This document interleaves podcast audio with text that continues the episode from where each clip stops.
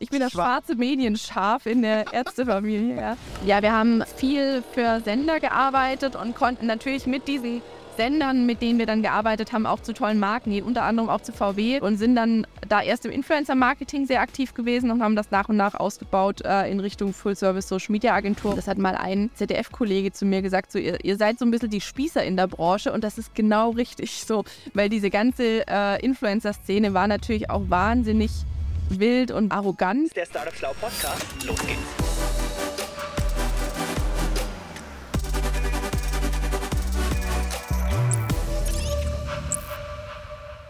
So, liebe Leute, ich bin heute im wunderschönen Mainz, habe mich hier neben die Landesbank Baden-Württemberg gestellt und bin auch bei einer Schwarzwälderin, beziehungsweise sie bei mir, die liebe Sarah Kübler. Ganz herzlich willkommen im Podcast Bulli. Ja, vielen Dank für die Einladung. Schön, dass du dir die Zeit nimmst, Tara. Ähm, ich freue mich, mit dir so ein bisschen in deine unternehmerische Geschichte einzutauchen. Habe ein bisschen recherchiert und herausgefunden, dass du Turnierreiterin warst früher.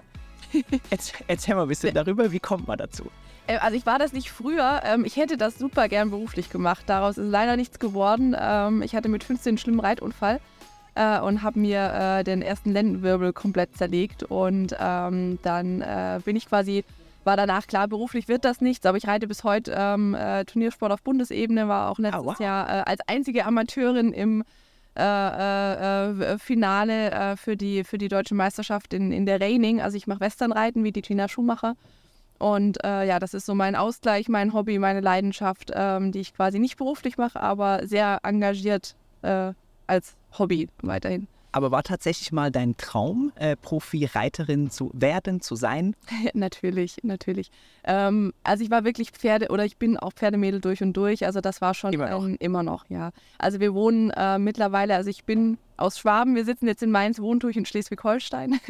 ähm, also wir haben äh, uns dort tatsächlich vor einem Jahr äh, so ein bisschen einen, einen Kindheitstraum von mir verwirklicht. wir haben ein Haus mit äh, Stall direkt dran mit äh, zwei so Hektar so eine kleine Ranch, genau. Aber das letzte Haus in der Reihe ist war beim Mann wichtig, dass es nicht irgendwie so JWD ist, sondern äh, das ist wirklich noch an U-Bahn äh, angebunden von Hamburg und äh, ist äh, meist in 30 Minuten am Hauptbahnhof und haben da aber die Pferde am Haus und für mich ist es wirklich immer noch Leidenschaft, aber als Hobby und ich bin auch sehr froh drum, dass es jetzt Hobby ist, weil als Hobby habe ich natürlich nicht den Druck, den ein Profireiter hat, was dann technisch einfach manchmal, glaube ich, auch nicht so einfach ist, wenn du Besitzer im Nacken hast, die sagen, der muss aber jetzt in drei Monaten und ich kann halt sagen, wenn der zwei Jahre braucht, ist das auch okay, weil ich mache es als Hobby, ich mache es aus Vergnügen und habe einfach Spaß mit meinem Pferden. Das heißt, wenn du so Profi-Turnierreiter bist, dann gehört dir das Pferd nicht, sondern das Meistens gehört, nicht, ja. ich weiß nicht, nennt man das Investoren oder ah, wirklich? Äh, also genau, also, also sind äh, quasi Investorenbesitzer, die natürlich häufig dann auch die Pferde vermarkten im Nachgang, also die dann sagen, ich möchte da, dass der Deckhengst wird und deswegen erfolgreich laufen soll ähm, oder ähnliches. Und ähm, da stehen natürlich dann auch kommerzielle Interessen an vielen Stellen dann einfach dahinter. Und dann hat man da einen anderen Druck als ich äh, mit meinen Pferden. Ja, ich sehe gleich, das wird richtig spannend. ähm, ich möchte zum Start gerne eine Runde entweder oder mit dir spielen. Mhm. Zehn schnelle Fragen zum Start. Sneaker oder High Heels? Sneaker. Nur E-Mail-Signatur oder beste Grüße, deine Sarah? Äh, beste Grüße. Gelbe Ampel, Gas geben oder bremsen? Gas geben. Auf einer Messe volle Meeting-Agenda oder einfach mal rumlaufen? Ach, leider immer volle Meeting-Agenda und jedes Mal danach bereue ich es tatsächlich. Weil du doch lieber einfach rumgelaufen bist. Ja, weil ich glaube, dass, dass mir ganz viel Inspiration entgeht und dass ähm, dieses auch mal loslassen und auch sich auch mal selber eine Stunde zugestehen, einfach mitzunehmen, aufzusaugen, das tue ich viel zu selten und ich glaube, dass mir da viel entgeht. Oh ja, ich bin, ich verstehe haargenau, was du sagst. ähm, Im Hier und Jetzt oder in der Zukunft? Äh, also die, die, in der Wunschvorstellung mehr im Hier und Jetzt, aber natürlich ist man immer irgendwie drei Schritte voraus. Ich glaube, das ist normal. Unbedingt recht haben wollen oder fünf gerade sein lassen? Fünf gerade sein lassen. Chatschreibfehler korrigieren oder einfach abschicken? Kommt auf die Tageszeit an. morgens? Äh, morgens definitiv korrigieren. Äh, aber gegen Abend wird es lässig damit, genau. Zu viel bezahlen oder verhandeln um den letzten Immer Cent? verhandeln. Sich verletzlich zeigen oder angeben? Verlässlich zeigen. Ja, mega gut. Sarah, vielen Dank äh, für das kleine und coole Intro. Ich fand es gerade mega spannend, in diesem Pferdebereich ein bisschen ähm, uns zu verorten im Gespräch, weil ich keine Ahnung habe, wie diese Mechanismen funktionieren. Mhm. Und du hast gerade so ein paar spannende Takte erwähnt mit ähm, Profi-Reiter gehören selten die Pferde, sondern es ist auch irgendwie so ein Beteiligungsgame. Also Menschen, die irgendwie wahrscheinlich Vermögen haben, leisten sich Pferde als Investobjekt, um das nachher auch wieder weiter zu verkaufen. Kannst du uns mal ein paar Takte schildern, wie das funktioniert? Also als Investobjekt ist es äh, teilweise der Fall. Es gibt aber natürlich, also ich sag mal, das ist der Wunsch jedes Besitzers. Ähm, also in, in der Western-Szene, in der Reining-Welt, wie gesagt, ähm, in der ich unterwegs bin, möchte zum Beispiel jeder Besitzer, dass das Pferd Futurity läuft. Futurity, also wegen Future, das ist quasi die, die, äh, das Event in Amerika, wo man sagt, da werden die Pferde der Zukunft vorgestellt und die messen sich untereinander in einem sehr jungen Alter und da kristallisiert sich quasi raus, wer wird der nächste Star.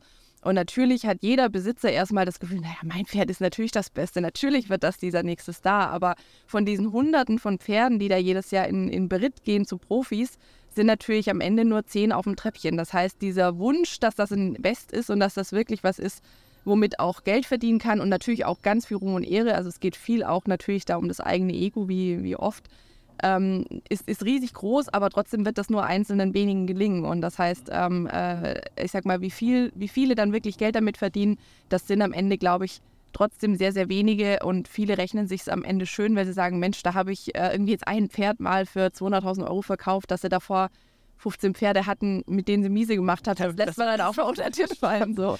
Aber das sind so die Größenordnungen oder die Dimensionen, wenn es richtig, richtig gut läuft. Oder wo kannst du da hingehen, wenn du da so ein Topstar-Pferd hast?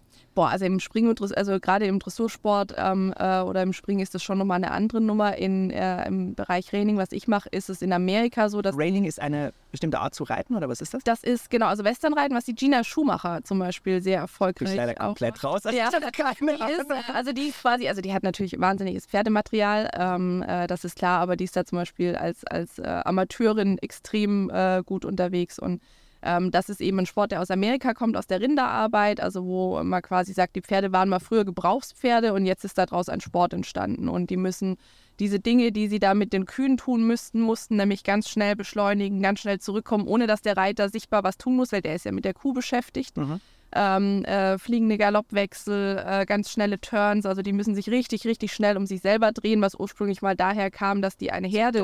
Genau, dass sie eine Herde auseinandertreiben quasi. Ja, das ist dann ein Sport geworden. Ähm, Sliding Stops, also dass die langsam beschleunigen und dann äh, aus, also quasi aus dem Nichts anhalten und, und hinten stoppen und vorne aber locker weiterlaufen. 180 Grad rumspringen und das ist eben super dynamisch, aber man hat ähm, im besten Fall immer einen durchhängenden Zügel, du siehst keine Hilfen. Also es soll so aussehen, als würde das Pferd das selbst tun. Und das ist natürlich mit das Schwierigste, weil du quasi nicht aktiv äh, sichtbar einwirken kannst, sondern quasi gucken musst, dass du so ein gutes Paar zusammenbildest, dass das ähm, passiert ohne sichtbare Hilfegebung. Und dann gibt es, stelle ich mir vor, Turniere da und da, wird genau. Preis, da werden Preisgelder ausgelobt genau. und so funktioniert dieses Game. Genau, Genau. Und wie bist du damals im Schwarzwald da reingekommen? Hat, also kommst du aus einer Pferdefamilie? Oder? Gar nicht.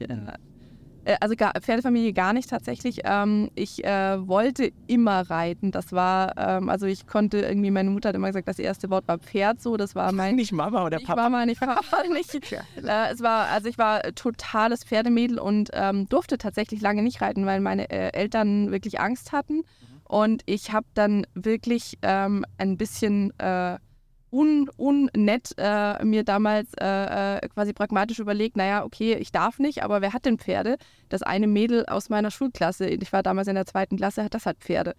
Ponys ähm, und habe mich mit der angefreundet. Es tut mir bis heute auch leid. Sorry. Natürlich eher mit, also, mit dir angefreundet. Ich hatte mit der eigentlich gar keine Berührungspunkte, aber sie hatte Außer Ponys.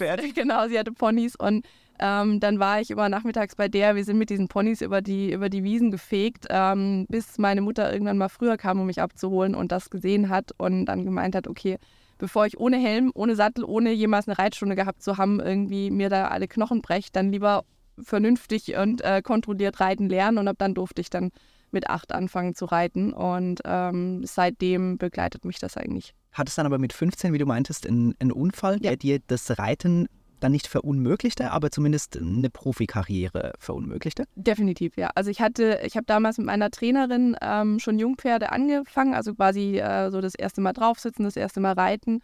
Und ähm, wie das so ist mit 15, man denkt, man ist unsterblich ähm, und ähm, kann eigentlich schon alles und habe mich da einfach ein bisschen selber überschätzt und äh, bin dann blöd gefallen tatsächlich und habe mir einen Lendenwirbel zertrümmert, bin ähm, mehrere Male operiert worden. Es war auch nicht ähm, die ganze Zeit klar, wie das ausgeht, ob da, also wie viel da zurückbleibt.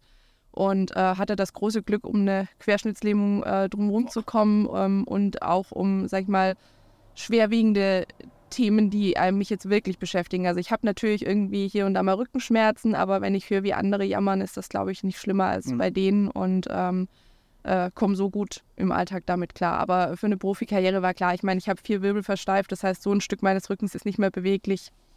Das, äh, das war dann durch das Thema. Krass.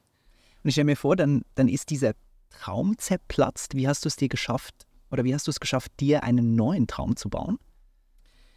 Ähm, also ich, äh, ich hatte tatsächlich das wahnsinnige äh, Glück, dass, ähm, dass meine Eltern super viel auch ermöglicht haben und auch, also die sind beide selbstständig im ganz anderen Bereich, die sind Zahnärzte. Beide? Beide, ja. Ähm, auch beide Vollzeit. Meine Mutter hat auch irgendwie sechs Wochen nach der Geburt wieder gearbeitet und so. Also die haben ähm, wirklich Selbstständigkeit vorgelebt, wenn auch in einem ganz anderen Bereich. Und bei denen war es aber so, dass denen äh, Beruf super wichtig war. Also für die war es immer so, dass sie gesagt haben, sie, sie möchten, äh, sie machen das wirklich gerne. Und Schaffe, Schaffe, Häuslebauer. Ja, aber nicht nur äh, des Schaffens wegen, sondern die haben so eine, also bei uns zu Hause, es lag alles voll mit Zahnbüchern. Ich habe ich hab eine riesen Angst vorm Zahnarzt deswegen, weil wenn du als 10-, 12-jährige Implantate siehst und offene irgendwie Kiefer, dann... Das langt einfach vor euch zu Hause rum. Überall rum. Die waren, mein Vater war begeistert, er ist auch heute, mein Bruder ist tatsächlich Zahnarzt geworden und wenn mein Bruder... Du bist die einzige nicht ich, bin, ich bin das schwarze Medienschaf in der Ärztefamilie, ja. Und wenn mein Bruder zu Hause ist, ähm, dann geht es nur darum, die leben das, die lieben das, für die ist das deren Passion. Und das hat mich schon krass geprägt. So, mhm. such dir was, was dir, was dich wirklich begeistert. Und ähm, die waren natürlich nie Fan von der Pferdekarriere, aber für die war immer klar, was immer du tun willst, Hauptsache tu was, was dich richtig begeistert. Und das, das war dann irgendwie relativ schnell auch klar, nachdem das Pferdethema ähm, dann irgendwie durch war, dass ich mir eben äh, äh, ja dann was anderes suche, was, was für mich irgendwie diese Begeisterung hat. Und ähm, da habe ich viel Support bekommen und durfte viel ausprobieren. Du warst in Konstanz, hast da studiert. Was hat dich da begeistert? Am Studium? Generell, ja? Ehrlicherweise gar nichts. ähm, Erzähle mir.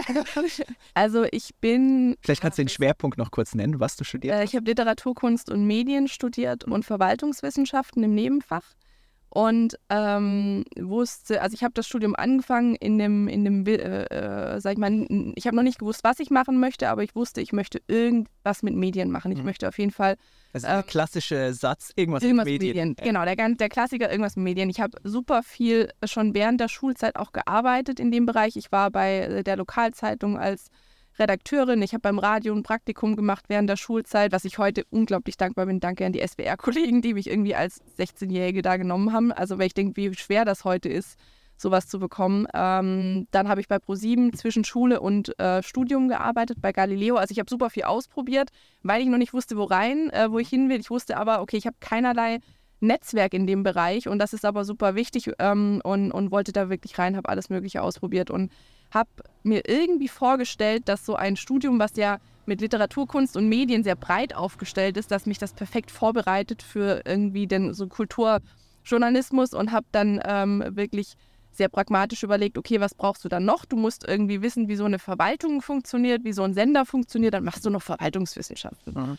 Und am Ende war dieses Studium ähm, wir waren der erste Jahrgang der äh, nach der Umstellung auf Bachelor und ähm, das war super theoretisch. Das war also wirklich in keiner Form praxisnah. Ich habe ähm, da eine äh, tolle Zeit gehabt, weil es einfach am Bodensee natürlich irgendwie schön ist. Aber für mich war eigentlich nach dem ersten Semester klar, okay, das ist nichts für mich und ähm, Du hast eine Enttäuschung nach dem ersten ich hatte Semester. Okay, das geht in eine falsche Richtung. Genau, ich hatte eine totale Enttäuschung, hatte aber gleichzeitig für mich damals so klar, dass ich auf gar keinen Fall länger studieren möchte als nötig, weil ich wollte ja Praxis, ich wollte ja arbeiten und habe dann gesagt, okay, ich ziehe das jetzt durch, ich mache nichts anderes, ich mache nicht, fange noch ein anderes Studium an, sondern ich ziehe das durch und zwar so schnell wie möglich und habe in zweieinhalb Jahren dann fertig studiert ähm, und habe das einfach durchgezogen. Es war im Nachhinein schade, weil ich glaube, hätte ich nochmal gewechselt, hätte ich vielleicht auch Spaß an was anderem gefunden, aber für mich war einfach so, okay, Studium ist das musst du halt tun und danach darfst du das tun, was dir Spaß macht. Und äh, so habe ich das auch behandelt. Und das Einzige, was ich wirklich aus dem Studium mitgenommen habe, war ein Seminar bei einem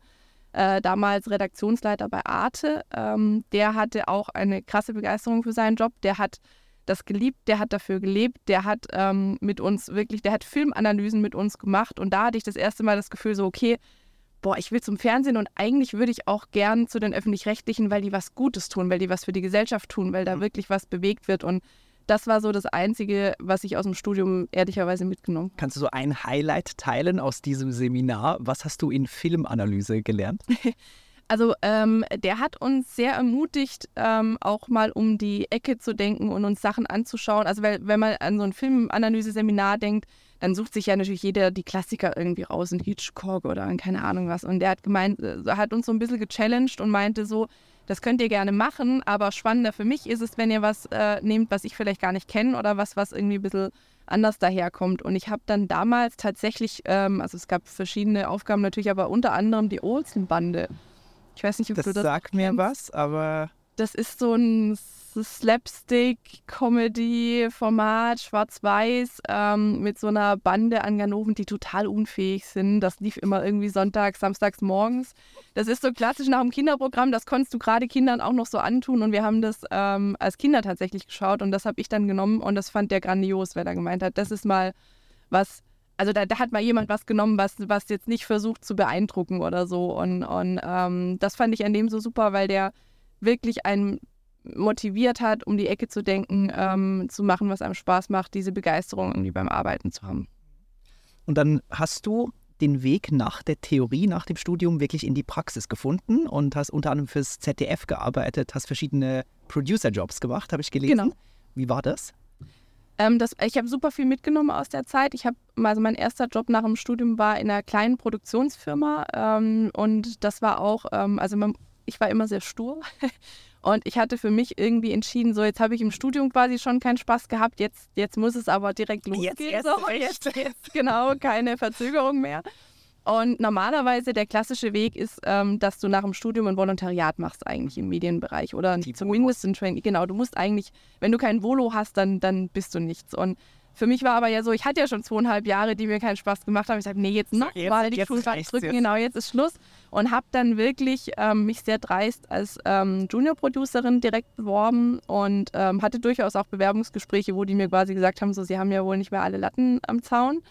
Ähm, und hatte aber auch mit dieser kleinen Produktionsfirma dann ein Gespräch und der damalige Chef dort ähm, der fand das spannend, der fand das cool und der hat gemeint, ja, also wenn du ein Praktikum bei uns überstehst quasi, äh, mach drei Monate Praktikum, wenn du dich da beweist, können wir das machen. Und das habe ich dann gemacht und äh, habe das auch geschafft. Und ähm, habe da viel gelernt, habe aber auch gemerkt, dass klassisch Fernsehen, ähm, also ich musste die Dinge, die wir da gemacht haben, aktiv schauen und hatte das Gefühl, das ist Arbeit. Eigentlich war ich auf so Social Media unterwegs, eigentlich war ich auf digitalen Plattformen unterwegs und habe da aber für mich was hast du da gemacht? Also Wie meinst du? Ähm, in diesem äh, klassisch Fernsehen. Also Terra X zum Beispiel fürs ZDF äh, haben wir viel produziert. Wir haben für den Kika ähm, viel produziert. Äh, Schau in meine Welt ist so eine Reihe, die gibt es tatsächlich bis heute. Oder Ben um die Welt, das war auch Grimmelpreis nominiert. Also wirklich klassische TV-Formate. Wir haben einen Kinodokumentarfilm, durfte ich noch mit anschieben. Das war tatsächlich sehr spannend, weil Kino nochmal eine ganz andere Nummer ist. Ähm, das konnte ich leider nicht fertig machen, weil ich dann schon weg war. Aber ähm, das war auch mit Förderanträgen, äh, Filmförderung und so extrem spannend. Also es war eine ganz, ganz tolle Zeit und ich bin irre dankbar, was ich dort lernen durfte, habe aber einfach für mich gemerkt, dass ich total digital sozialisiert bin und in dem Bereich auch arbeiten möchte. Und wie ging es dann digital weiter? Äh, digital ging es erstmal an der Filmschule Köln weiter, berufsbegleitend. Da hatte ich äh, während dem Job in der Produktionsfirma nochmal Interactive Media studiert und habe dann danach bei ZDF äh, Enterprises, damals noch jetzt ZDF Studios, den, ähm, was hieß damals so schön, Bereichsleitung Internetkanäle übernommen. Internet Internetkanäle. Das klingt genau. so Verwaltungsdeutsch. Genau, also auf Englisch war es die, äh, Manager Digital Channels und auf Deutsch eben ähm, äh, äh Internet, also äh, äh, Manager Internetkanäle. Und das war auch eine super spannende Zeit, weil damals äh, eben das ZDF den ersten YouTube-Vertrag zum Beispiel verhandelt hat. Quasi es darum ging, wer darf die Heute-Show auf YouTube hochladen? Ähm, äh, darf Marc das tun, ja oder nein? Äh, darf er damit Geld verdienen, ja oder nein? Ähm, oder wollen wir das komplett reglementieren? Wollen wir eigentlich selber auf diesen Plattformen aktiv werden? Und wenn ja, mit welchen Köpfen, mit welchen Formaten? Also es war eine super spannende Zeit. Ähm, und was ich da aber gemerkt habe, ist, dass ähm, dass so ein Sender natürlich wahnsinnig äh, krasse Strukturen hat und Wege hat, die auch Entscheidungswege. Entscheidungswege und Wege, die eingehalten werden sollen. Und da war ich mit Anfang 20 nicht geduldig genug dafür. Das hat mich wahnsinnig gemacht und ich bin da sicher auch ganz schön vielen Leuten auf den Schlips getreten, weil ich immer das Gefühl hatte, so, das ist, liegt doch auf der Hand so. Wir haben es doch schon. genau, braucht ihr noch drei Wochen? ja, und ähm, deswegen ähm, war da auch relativ schnell klar, dass, das, dass, das, äh, dass ich da nicht alt werde, auch mit meiner Oma das total toll fand, dass ich dann beim Fernsehen war. Die Enkelin jetzt beim ZDF. Genau, genau. Aber hast du da zum ersten Mal thematisch gemerkt, okay, es stimmt zumindest mal im Thema? Ja. Also vielleicht das Umfeld oder die Struktur noch nicht, aber nach Jahren von Pain und es ist nicht richtig, stimmt es jetzt zumindest thematisch. Total. Und man muss auch dazu sagen, also es war, ich war für die Strukturen damals, glaube ich, einfach noch, also ich bin heute auch ruhiger geworden. Ich glaube, ich war eine absolute Pain auch in dem Alter, weil man natürlich irgendwie auch das Gefühl hat, so, das Kübler wieder. Genau, ja, ich glaube, ich bin den richtig auf den Sack gegangen. ähm, und habe auch einen riesen Respekt vor den Leuten, die mich damals trotzdem gefördert haben und die auch dann den Mist einsortieren mussten, den ich natürlich auch gemacht habe, weil ich auch zu Leuten gegangen bin und dann gesagt habe, das, was ihr da macht, ist einfach nicht richtig so. Wenn ihr irgendwie, und es war auch, also Mirko Drotschmann, der heute Terra X moderiert, hatte damals, weiß ich noch ganz genau, 42.000 Abonnenten. Und ich bin halt mit dem äh, ins ZDF marschiert und habe gesagt, das ist, das ist der Mann der Zukunft, mit dem müsst ihr was machen. Und das hat damals, ähm, haben die mich natürlich ausgelacht und ich habe es überhaupt nicht verstanden, weil ich dachte so, ihr seht doch, wie der sich entwickelt, wie der wächst, das ist, und ich hätte den da untergebracht, hätte ich ein bisschen Geduld gehabt, hatte ich aber nicht. Ich wollte das mit Gewalt durchdrücken und mhm. zwar jetzt und nicht morgen und ähm, das hat dann natürlich auch nicht funktioniert, ist klar für, also oder ist mir heute klar, aber damals habe ich es nicht verstanden und da haben dann schon auch Leute dann ein bisschen moderativ, sage ich mal, vermitteln müssen, weil ich so ein bisschen ähm, wie die Axt im Walde durch die Tür durch wollte, weil ich dachte so, das, das ist doch logisch und warum tun wir das nicht jetzt sofort? Ja, ich, ich, also wenn du das so sagst, ich erkenne ganz viel von dir in mir ähm, oder umgekehrt, mhm. ähm, weil ja, wenn ich, wenn ich da zurückdenke, damals im Bankkontext. Ich kam aus der Schweiz, habe in St. Gallen studiert, habe bei der Deutschen Bank angefangen und habe so gemerkt oder hatte Lust, Dinge umzusetzen ja. und zu machen und go. Und wir arbeiten jetzt alle unter demselben Logo und auf geht's ja. und geil. Und nichts ist passiert, also nicht nichts ist passiert, mhm. aber es ist viel zu wenig passiert für mich. Und mhm. ich habe irgendwie gesehen, es ist doch offensichtlich, hier können wir was bewegen, da können wir, da können wir irgendwie Mehrwert stiften und hat dann irgendwann so das Gefühl, nee, das funktioniert in diesem Corporate-Umfeld einfach nicht für mich oder ich will es zumindest nicht nicht probiert haben, es selbst umzusetzen oder zumindest selbst was zu gestalten. Und insofern bin ich dieser Erfahrung auch sehr dankbar, weil sie hat mich da reingebracht, selbst was umzusetzen, selbst was ja. zu gestalten. Ja. Und es scheint ja bei dir sehr ähnliche Züge angenommen zu haben. Absolut, absolut. Also es war genau wie du sagst, so dieses, ähm, es, äh, diese, dieses äh, Gefühl, so, nee, ich, ich muss das jetzt aber tun und ähm, wenn nicht hier, dann, dann eben anders, war, war riesig groß. Und wie gesagt, gleichzeitig ist es jetzt schon so, wo ich sage, so äh, neun Jahre später, oder also ich habe ähm, mit 2013 dort angefangen, 2015 dann gegründet. Und ähm, äh, jetzt nach neun Jahren Hitch-On, glaube ich, also ich bin ruhiger geworden und ich habe natürlich auch gelernt, mich in solchen Umfeldern viel besser zu bewegen. Wie gesagt, das, also wie ich damals versucht habe, Themen zu platzieren, das, das ist mir heute total klar, warum das nicht funktioniert hat, weil du natürlich so nicht, nicht in solchen Strukturen arbeiten kannst. Aber mit jemandem Anfang 20, dem ist das halt nicht, nicht klar, sondern ähm, du hast nur diese Vision und verstehst nicht, warum keiner irgendwie da, äh, äh, äh, warum da Leute noch zögern. So mit deinem heutigen Ich, was denkst du, hätte dein Anfang 20-jähriges Ich wirklich angenommen als, ich weiß nicht, Rat oder so funktioniert das nicht? Weil ich, ich denke mir oft heute, wenn ich, wenn ich so zurückdenke, ich weiß nicht, was ich mir damals hätte sagen sollen, was ich wirklich angenommen hätte. Mhm. Oh, schwierig. Also wahrscheinlich hätte es in dem Moment nicht viel gebracht, mhm. glaube ich, weil, ähm, also ich weiß nicht, wie es bei dir war, bei mir war es schon so, ich war also Ungeduld war wirklich mein zweiter Vorname. Ich wollte. Sagst du bewusst war, weil es heute nicht mehr so ist? Es oder? ist schon immer noch so. Aber ist, ich habe, ich habe, ich habe, also ich komme hier lauter Offenbarung. Ähm, also ich habe, glaube ich, gelernt, es in bessere Bahnen zu leiten, weil natürlich kannst du auch mit Mitarbeitern so nicht umgehen, dass du sagst, du, ähm, also man ist ja immer als auch in der Geschäftsführung bist du ja immer gedanklich schon drei Schritte voraus, weil du schon vier Themen durchgedacht hast, über die die anderen noch nicht mal irgendwie nachgedacht haben ja. oder wo du, wo die du auch nicht kommuniziert hast oder ähm, äh, und das heißt, man muss ja auch lernen, diese Ungeduld in Bahnen zu lenken und Leute mitzunehmen und zu begeistern und Lobbyarbeit zu machen und das, das glaube ich, habe ich gel äh, schon gelernt, also ich bin da noch lange nicht am Ende, aber das habe ich schon gelernt oder, oder bin ich besser geworden als damals. Ähm, das, das schon. Aber ich glaube, damals hätte wenig was gebracht, weil was, ähm, also so schwierig die Strukturen waren, war es schon so, dass ich super viele auch ähm, Fürsprecher hatte, die, wie gesagt, auch nach mir teilweise dann mal aufgeräumt haben. Ähm, und ähm, die, die auch diese, also die das schätz, geschätzt haben, dass ich diese Begeisterung hatte und dass ich auch diesen, äh, Drive, Drive hatte, diese Ideen hatte. Ähm, und äh, mein damaliger Chef, der ist jetzt mittlerweile in Rente, ähm, dem bin ich unglaublich dankbar, weil der auch, als ich mich selbstständig gemacht habe, zum Beispiel nicht, also er hat natürlich versucht, mich erstmal noch zu halten und als das nicht funktioniert hat, hat er gemeint, okay, Frau Kübler, so das, wenn nicht so, dann anders, können wir anders zusammenarbeiten, können wir investieren. Und ähm, das war so ein Move, wo ich dachte, krass, ähm, das ist für, für so ein Senderhaus wirklich nicht selbstverständlich und ähm, auch wenn das dann am Ende, äh, also oh, heute ist ZF Studios nicht mehr investiert, ähm, also auch wenn das quasi jetzt nur ein, ein, ein Weg, Streckenbegleiter war und, und nicht äh, äh, dauerhaft investiert, war es trotzdem so, dass das für uns für den Start einen riesen Schub gegeben hat und ähm, dass ich da wirklich auch einfach gemerkt habe, wie wichtig es ist, dass man Leute hat, die auch an einen glauben und ja. die einen unterstützen. Kannst du uns mal in diese Gründungszeit mitnehmen, 2015, nachdem du gesagt hast, hey, thematisch stimmt's, strukturell nicht, ich baue das Ding jetzt selbst. Wie war das? Also es war damals, ähm, es kann man sich heute gar nicht mehr vorstellen, aber Influencer-Marketing war damals total neu. Ähm, und es gab in Amerika ein, eine Plattform, Famebit hieß die. Und, äh, Famebit? Famebit, genau. Die wurde dann irgendwann von Google gekauft und heute ist es quasi nicht mehr existent. Also dieses, äh, also Spoiler, dieses Plattform-Business hat nicht funktioniert an keiner Stelle, aber das war quasi, ich habe das in Amerika gesehen und fand das spannend und dachte, Mensch, Influencer, äh, also Creator zu matchen mit Firmen ähm, über so ein Plattformmodell ist ja total smart. Ähm, warum macht das eigentlich in Deutschland keiner? Und ähm, habe dann äh, äh, das damals auch ZDF Studios gepitcht.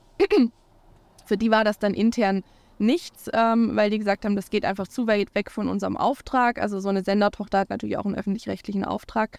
Und ich fand das aber super spannend, weil ich einfach gesehen habe, dass ähm, diese Creator damals zum Beispiel total ins Fernsehen wollten, aber gar nicht die die äh, Connecten hatten. Und dann habe ich gesagt, okay, wenn wir so einen Marktplatz bauen, dann können quasi die Influencer können ihre Projekte vorschlagen, Sender können das sichten und sich melden oder andersrum können äh, Marken oder Sender Projekte ausschreiben und Influencer können sich mhm. bewerben. Und das haben wir versucht zu bauen. Ähm, das, äh, und das war quasi dann, äh, äh, ohne jetzt vorzugreifen, warum wir das heute nicht mehr tun, war damals der, die, die Grundidee. Und ähm, wie gesagt, in ZDF Studios war das nicht möglich. Und für mich war so ein bisschen dann der Punkt, ich wusste, ich werde so richtig, äh, also ich werde hier nicht, nicht alt, glaube ich, in, in einem Sender zu dem damaligen Zeitpunkt. Und ähm, dann ist die Frage, suche ich mir einen anderen Job, mache ich irgendwie was für andere oder versuche ich dieses Thema, für das ich eine totale Begeisterung hatte, weil ich wirklich, ähm, und das hat man ja auch gesehen, also was wie Creator irgendwie einfach auch den Medienmarkt ähm, äh, bewegt haben und gedreht haben, das ist eine irre Macht und da ist so viel passiert und das ist so eine spannende Zeit gewesen, dass ich gesagt habe, nee, dann, dann ähm, so, ich habe nichts zu verlieren. Ich habe äh, keine, keine Schulden, ich habe keine Kinder. Ähm, äh, Im schlimmsten Fall suche ich mir in zwei Jahren wieder einen Job so, mhm. und habe dann gegründet. War exakt die gleiche Denke, die äh, mein Mitgründer Matthias und ich hatten. Mhm. Lass es einfach versuchen. Was haben wir zu verlieren? Wir haben beide zum Glück eine mega gute Ausbildung gemacht. Wenn es irgendwie überhaupt nicht funktioniert, dann finden wir bei irgendeinem ja. Corporate wieder einen Job. Ja. Ähm, und so habe ich wenig verstanden, dass viele Leute uns als mutig bezeichnet haben und gesagt haben, boah, krass, was ihr da macht. Ja. Ähm, ich empfand es gar nicht so. Ja. Ähm, ich habe gedacht so, why not? Also es gibt ja, wir leben in einem krassen Sozialstaat, es gibt ja irgendwie nicht, nicht wirklich was zu verlieren. Und ich muss gerade auch dran denken, als du gesagt hast, ähm, wie krass der Wert ist, wenn Menschen an einem glauben ja. und das irgendwie weiterbringen. Bei uns war das mehr oder vielschichtig. Es waren Kunden, die uns überhaupt die Seriosität auf dieses Produkt reflektiert haben. Hey, da ist was. Was wir als Spaß gesehen haben, haben sie seriös gesehen. Und wir haben über den Lauf ähm, von etwa einem Jahr Foodtruck haben wir so eine Art Mentor kennengelernt, der nachher Investor oder Business Angel bei uns wurde und der dann ja eine fünfstellige Summe mit in die Company reingegeben hat, was, was das Ganze wirklich auf so ein, hey, das machen wir jetzt wirklich. Und mhm. es ist mhm. nicht einfach nur äh, eine Quarter-Life-Crisis, ja, ja. äh, sondern it's serious. Wie war das bei dir? Wann war so dieser Moment der It's serious now, I do this? Es gab einmal den, schon den Moment der Kündigung, ähm, weil da wirklich außer meinem Mann äh, in meinem Umfeld erstmal alle gesagt haben, boah, bist du wahnsinnig. Du bist Familie auch? Ähm, ja, Familie schon auch. Also meine Eltern waren, ähm, äh, die hätten nie gesagt, du bist wahnsinnig, sondern die haben immer unterstützt, aber man kennt ja auch seine, also ich habe schon gemerkt, dass die natürlich irgendwie auch Schiss hatten ähm, und ähm, dass die auch äh, natürlich irgendwie dachten, boah, shoot, wenn das schief geht oder so. Aber die waren, also die waren nach außen hin total supportive, aber ähm, da war es, glaube ich, schon so, dass die auch ein bisschen Muffesausen hatten. Mhm. Ähm, und ich hatte aber da zum Beispiel, und das ist schon ein Riesenprivileg, bei meinen Eltern war total klar, so, wenn das schief geht, so, du, du, du, egal was, was passiert, wenn es gut läuft, wenn es schlecht läuft, wir sind immer stolz auf dich, wir werden dich immer unterstützen und das, das hilft, glaube ich, schon und, und gibt einem irgendwie auch dann so diesen, diese Sicherheit und ähm, wer total ähm, support, also nicht nur supportive war, sondern wirklich auch so total davon überzeugt war, dass das klappt, was ich bis heute auch erstaunlich finde, ist mein Mann. Ähm, der war so. Ist der irgendwie involviert im Business? Mittlerweile ist er mein Co-Geschäftsführer. Ähm, damals war der äh, allein, also solo selbstständig ähm, im Insolvenzbereich. Was macht man so selbstständig im Insolvenzbereich? Der hat für Insolvenzverwalter gearbeitet ähm, und hat äh, quasi, äh, also übertragen, also ich kenne mich da gar nicht aus mit, deswegen alles zum unter. Glück. Genau, zum Glück. Äh, so übertragene Sanierungsgeschichten gemacht und hat irgendwie. Das ist ja tough Business. Ja, genau. Also das ist sehr tough. Es war auch, ähm, also auch die Sachen, die er erzählt hat, waren, also es hat ihn schon auch mitgenommen so an, an vielen Stellen. Ähm, und es ist aber, ähm, war für uns dann am Ende total gut, weil als er dann eingestiegen ist, der hat natürlich diese ganzen Finanzthemen rauf und runter gemacht und ja. war für mich eine super krasse Sicherheit, dass ich einfach wusste, okay, da ist jemand, der, der das wirklich der das Backend Griff hat. Genau. Beherrscht, ja. genau. Und ähm, ja, und der war aber so, ähm, für den war total klar, dass das klappt. Also der war so, natürlich so, du machst das so. Natürlich wird das funktionieren. Und das war irgendwie ähm, total krass, weil das natürlich irgendwie einem so, du sagst so, egal, also der hatte gar keine Zweifel, der hat auch nicht nachgefragt, und für den war so total klar, das klappt. Und jetzt ist halt eine Zeit lang, muss ich quasi ein bisschen mehr verdienen ähm, und das wird aber klappen so. Also, und äh, ja, äh, also Kühn, jetzt bin ich total abgeschweift. Wo kamen wir denn her? Alles gut, wir kamen, äh, wir kamen gerade äh, von wie war's? Wo war dieser erste seriöse so, ja, genau. Gründermoment? Ähm ja, der erste war die Kündigung, ähm, wo ich beim ZDF gekündigt hatte. Daher kam ich genau, weil das schon äh, wenige verstanden haben ähm, und auch durchaus von ehemaligen Kollegen dann Kommentare kamen im Sinne von ja und guck aber, dass du den Absprung findest, wenn es dann nicht funktioniert. Ich habe meinen Neffe zweiten Grades, vierten, keine Ahnung was, hat das auch probiert und hat jetzt noch Schulden und so Kram. Also kriegt man ja die So die ganzen Geschichten. deutschen Geschichten, ja. Genau, ähm, habe ich alles auch zu hören bekommen und ähm, das war schon so, wo ich kurz dachte, uiuiui.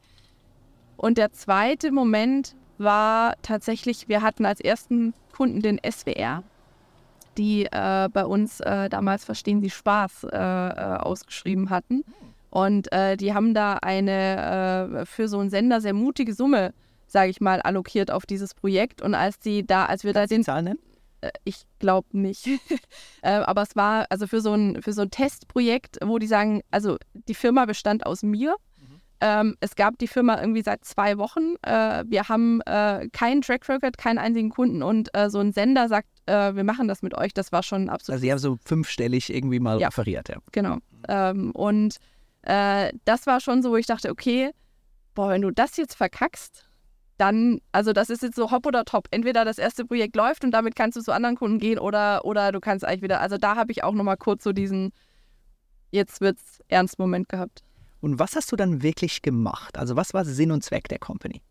Damals haben wir wirklich eine Plattform gebaut, wo äh, beide Seiten ausschreiben konnten und sich gegenseitig matchen konnten. Also beide Seiten sind, äh, du hast Influencer angesprochen und gesagt, hey Leute, Genau, wir haben Influencer angesprochen, die konnten sich anmelden auf der Plattform und konnten ihre Projekte ausschreiben. Also die konnten sagen, äh, hey, ich ähm, äh, mache DIY-Content, ich mache hier solche Tischuntersetzer, ähm, ich habe da eine Idee für eine Videoreihe, ich würde total gerne arbeiten mit äh, irgendwie Home-Ausstattern, mit Westwing, mit keine Ahnung was, meldet euch bei uns, äh, bei mir und dann äh, können wir was machen oder anders. Gab es auch schon konkrete Zahlen? Ich bin bereit, äh, keine Ahnung, so und so viele Posts und so und so viele ja. Reels für 10.000 Euro zu machen. Genau, also die hatten dann schon natürlich Vorgaben, was die ausfüllen mussten, dass so ein Projekt auch bewertbar und greifbar wird. Also die mussten sagen, was biete ich ähm, dafür, wie sieht sowas aus. Meistens haben die auch schon irgendwie einen kleinen Piloten oder so gehabt, also dass man auch als Firma sehen konnte, wie, wie wird sowas dann am Ende aussehen. Und ähm, auf der anderen Seite haben eben Marken oder in die, also jetzt wenn wir beim SWR-Beispiel bleiben, die haben damals dann ausgeschrieben und gesagt, Mensch, für Verstehen Sie Spaß, würden wir gerne mit Creatern arbeiten. Ähm, wir suchen äh, junge Köpfe für, für so ein äh, etabliertes Format. Ähm, das und das stellen wir uns vor, meldet euch bei uns. Mhm. Und ähm, unsere Idee damals war, Mensch, ist total logisch im Marktplatz, dann können die beide miteinander sprechen und dann verhandeln die und dann ähm, äh, machen wir quasi da die tollsten Projekte, äh, weil jeder seine kreativen Ideen einbringen kann.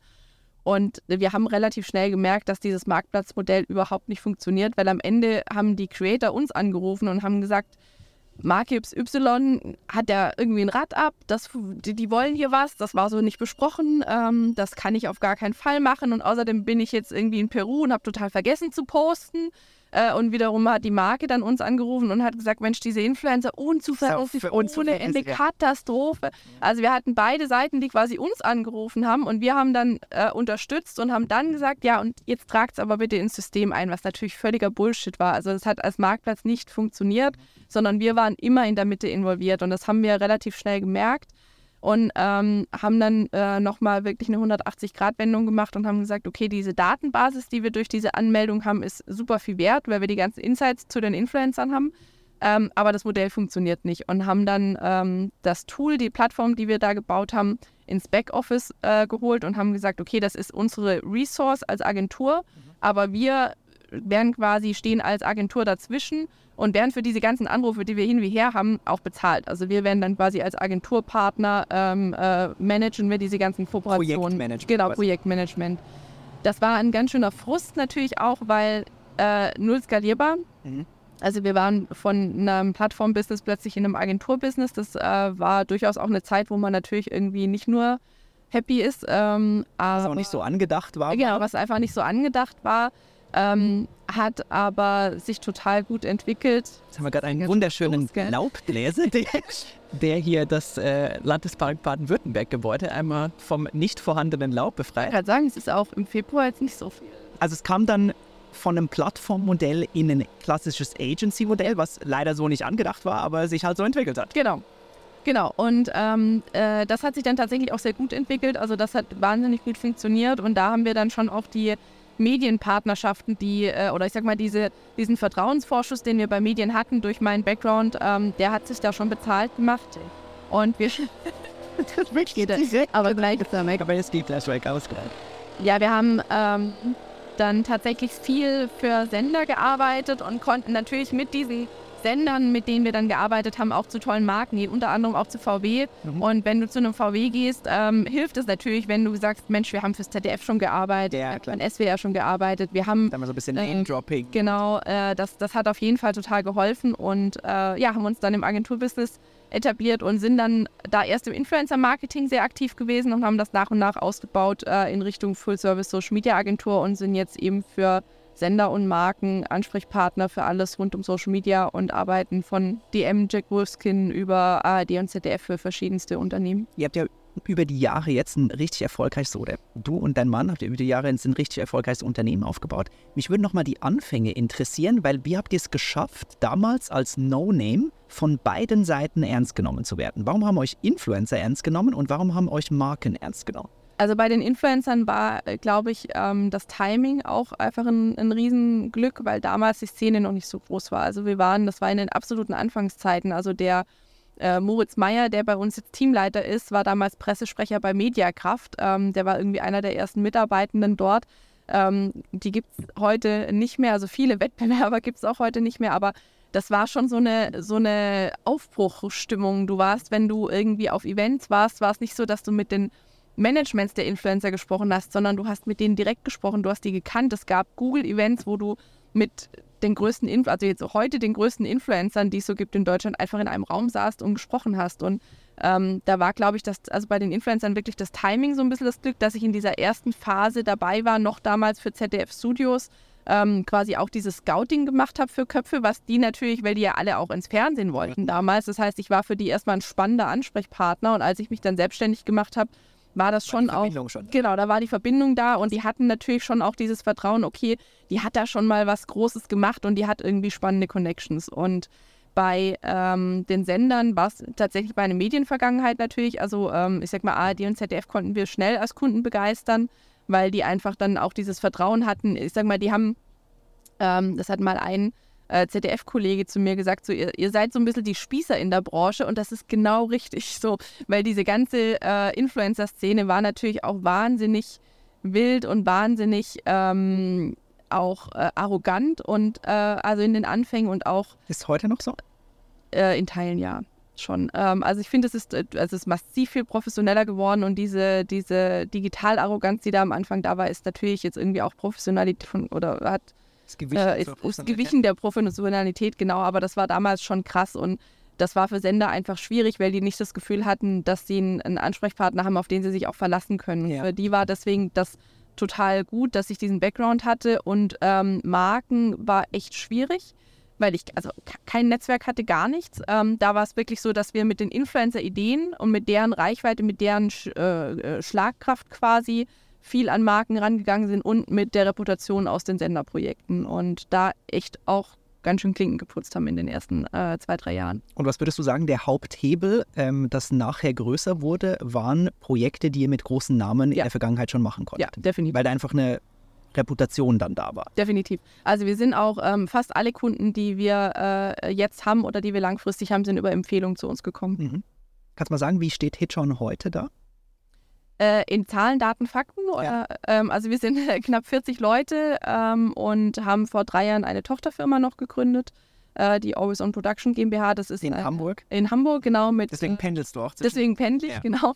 Ähm, äh, das ist ein Joint Venture mit der Studio Hamburg Gruppe und ähm, wir ähm, sind jetzt bei Hitch-On äh, in einem, also bei ein bisschen über 4 Millionen Euro Umsatz im letzten Jahr gewesen, also 4,3 und bei Always On bei 2,6 und ähm, ja, sind äh, da jetzt ganz, also haben uns quasi ganz, ganz nett etabliert, nicht so skalierbar, wie wir uns das vorgestellt haben, aber es äh, ist ein, äh, also ich habe mir quasi dann so ein bisschen auch dadurch, durch diese Always-On-Gründung und durch immer wieder neue Themen, die wir angehen, habe ich mir diese Begeisterung für Neues dadurch dann bewahrt, weil ich gesagt habe, okay, ich glaube, nur äh, erhalten und bewahren ist nicht das, was mich auf Dauer glücklich macht. Mhm. Ähm, und deswegen gehen wir immer wieder neue Themen an und so ist es äh, jetzt ein, ein, tolles Geschäft geworden, was, was sehr viel Spaß macht. Glückwunsch. Wie hat sich deine Rolle verändert so über die letzten Jahre? Weil ich stelle mir vor, angefangen alles selbst, Koordination, Projektmanagement und so weiter. Jetzt sind heute 40 Leute auf der Payroll. Was machst du heute anders als damals? Ich äh, bin viel, viel weniger inhaltlich natürlich äh, tätig, weil ähm, äh, quasi diese ganzen übergreifenden Aufgaben natürlich einen Großteil meines Tages ausmachen, was als jemand, der aus dem Inhalt kommt, manchmal durchaus auch schade ist. Mhm. Also, und was, glaube ich, unsere Leute auch nervt, weil wenn ich dann in meinem Projekt drin bin, dann will ich da auch irgendwie dann mir die Finger schmutzig machen. So. Ähm, da muss ich mich dann immer so ein bisschen zurückhalten.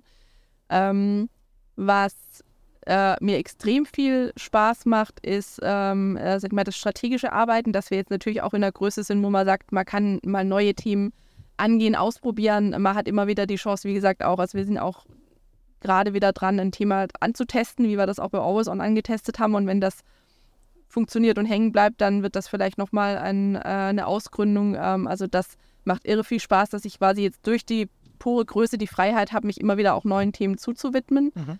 Ähm, und was ich gemerkt habe, ist, dass, ähm, dass es äh, mir wahnsinnig, also, also wir haben tolle Führungskräfte jetzt. Es macht mir irre viel Spaß, mit denen zu arbeiten, weil ich natürlich als, als Solo-Gründerin viel auch alleine machen musste am Anfang. Das war bei euch ja, ihr hattet quasi euch direkt.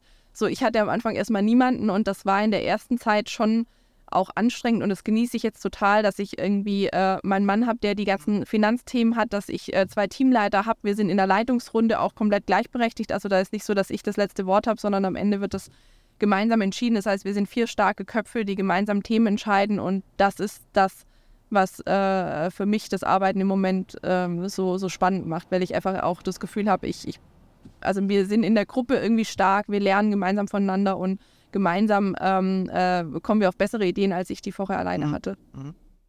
Wenn ich so zurückdenke an unsere ähm, Litzer-Anfänge damals und äh, die Arbeit mit Influencern, das war ein ganz anderes Game. Damals mhm. auch 2015, 16 rum.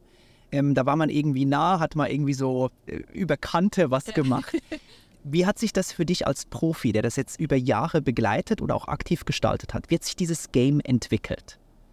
Also es hat sich, wie gesagt, massiv professionalisiert, was total gut ist, ähm, weil natürlich irgendwie klar ist, was hat welchen Wert. Ähm, äh Kannst du mal so ein paar Zahlen nennen? Also wenn wir hatten damals für, ich weiß nicht mehr, für irgendwelche Postings ähm, hatten wir ein paar hundert Euro aufgeworfen, haben uns ehrlicherweise nicht wirklich um Reichweiten oder äh, Engagements geschert, sondern wir haben irgendwie, hatten ein gutes Gefühl bei dieser Person gesagt, ja komm, machen wir mal, auf geht's.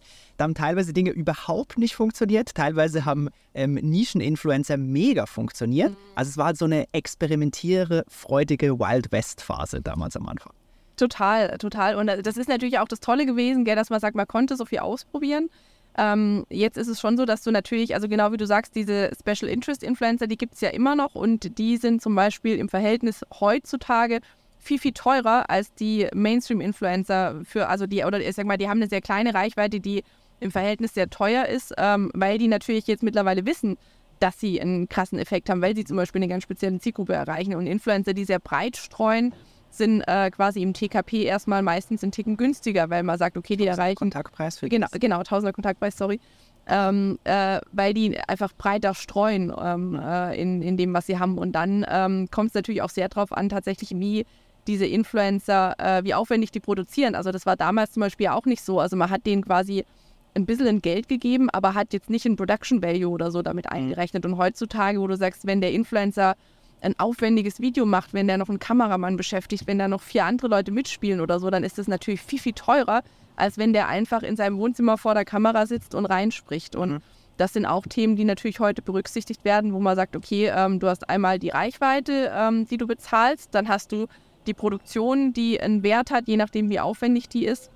Und dann auch das Thema Buyout, was damals auch nicht so ein Thema war, ähm, äh, dass, dass du einfach sagst, naja, darf Litzer denn den Influencer, der jetzt gut funktioniert hat, auch auf Plakate drucken in ganz Deutschland ähm, oder darf, äh, darf er das nicht oder für wie lange, für ein Jahr, für drei Jahre, für fünf Jahre. Also früher war es oft auch noch so, dass so Total Buyouts gemacht wurden, wo dann Influencer irgendwie unterschrieben haben, so ja, quasi druckt das auf Tassen und macht damit, was ihr wollt. Das gibt es heute eigentlich nicht mehr. Also heute gibt es äh, wie bei anderen äh, äh, Testimonials auch ganz klare Vereinbarungen mit Zeiträumen, mit Nutzungsarten, mit Reichweiten teilweise auch. Also wenn es für Ads benutzt wird, wie, äh, für wie viel Reichweite darf das quasi genutzt werden, ab wann muss nachbezahlt werden. Also es hat sich massiv Ja, wirklich so detailliert. Ja, ja. Krass.